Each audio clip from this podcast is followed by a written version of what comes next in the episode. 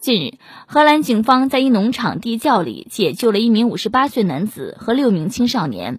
他们在地窖里住了九年，自称在等待世界末日。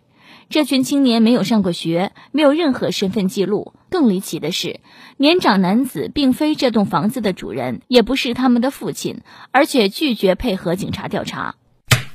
咋回事？为躲世界末日住地窖九年？这几个人儿确定不是在拍电影吗？没恐第八季哦。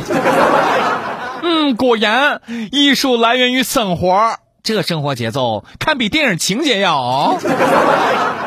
被解救出来之后，六名青少年会不会说：“什么？难道这个世界还在？”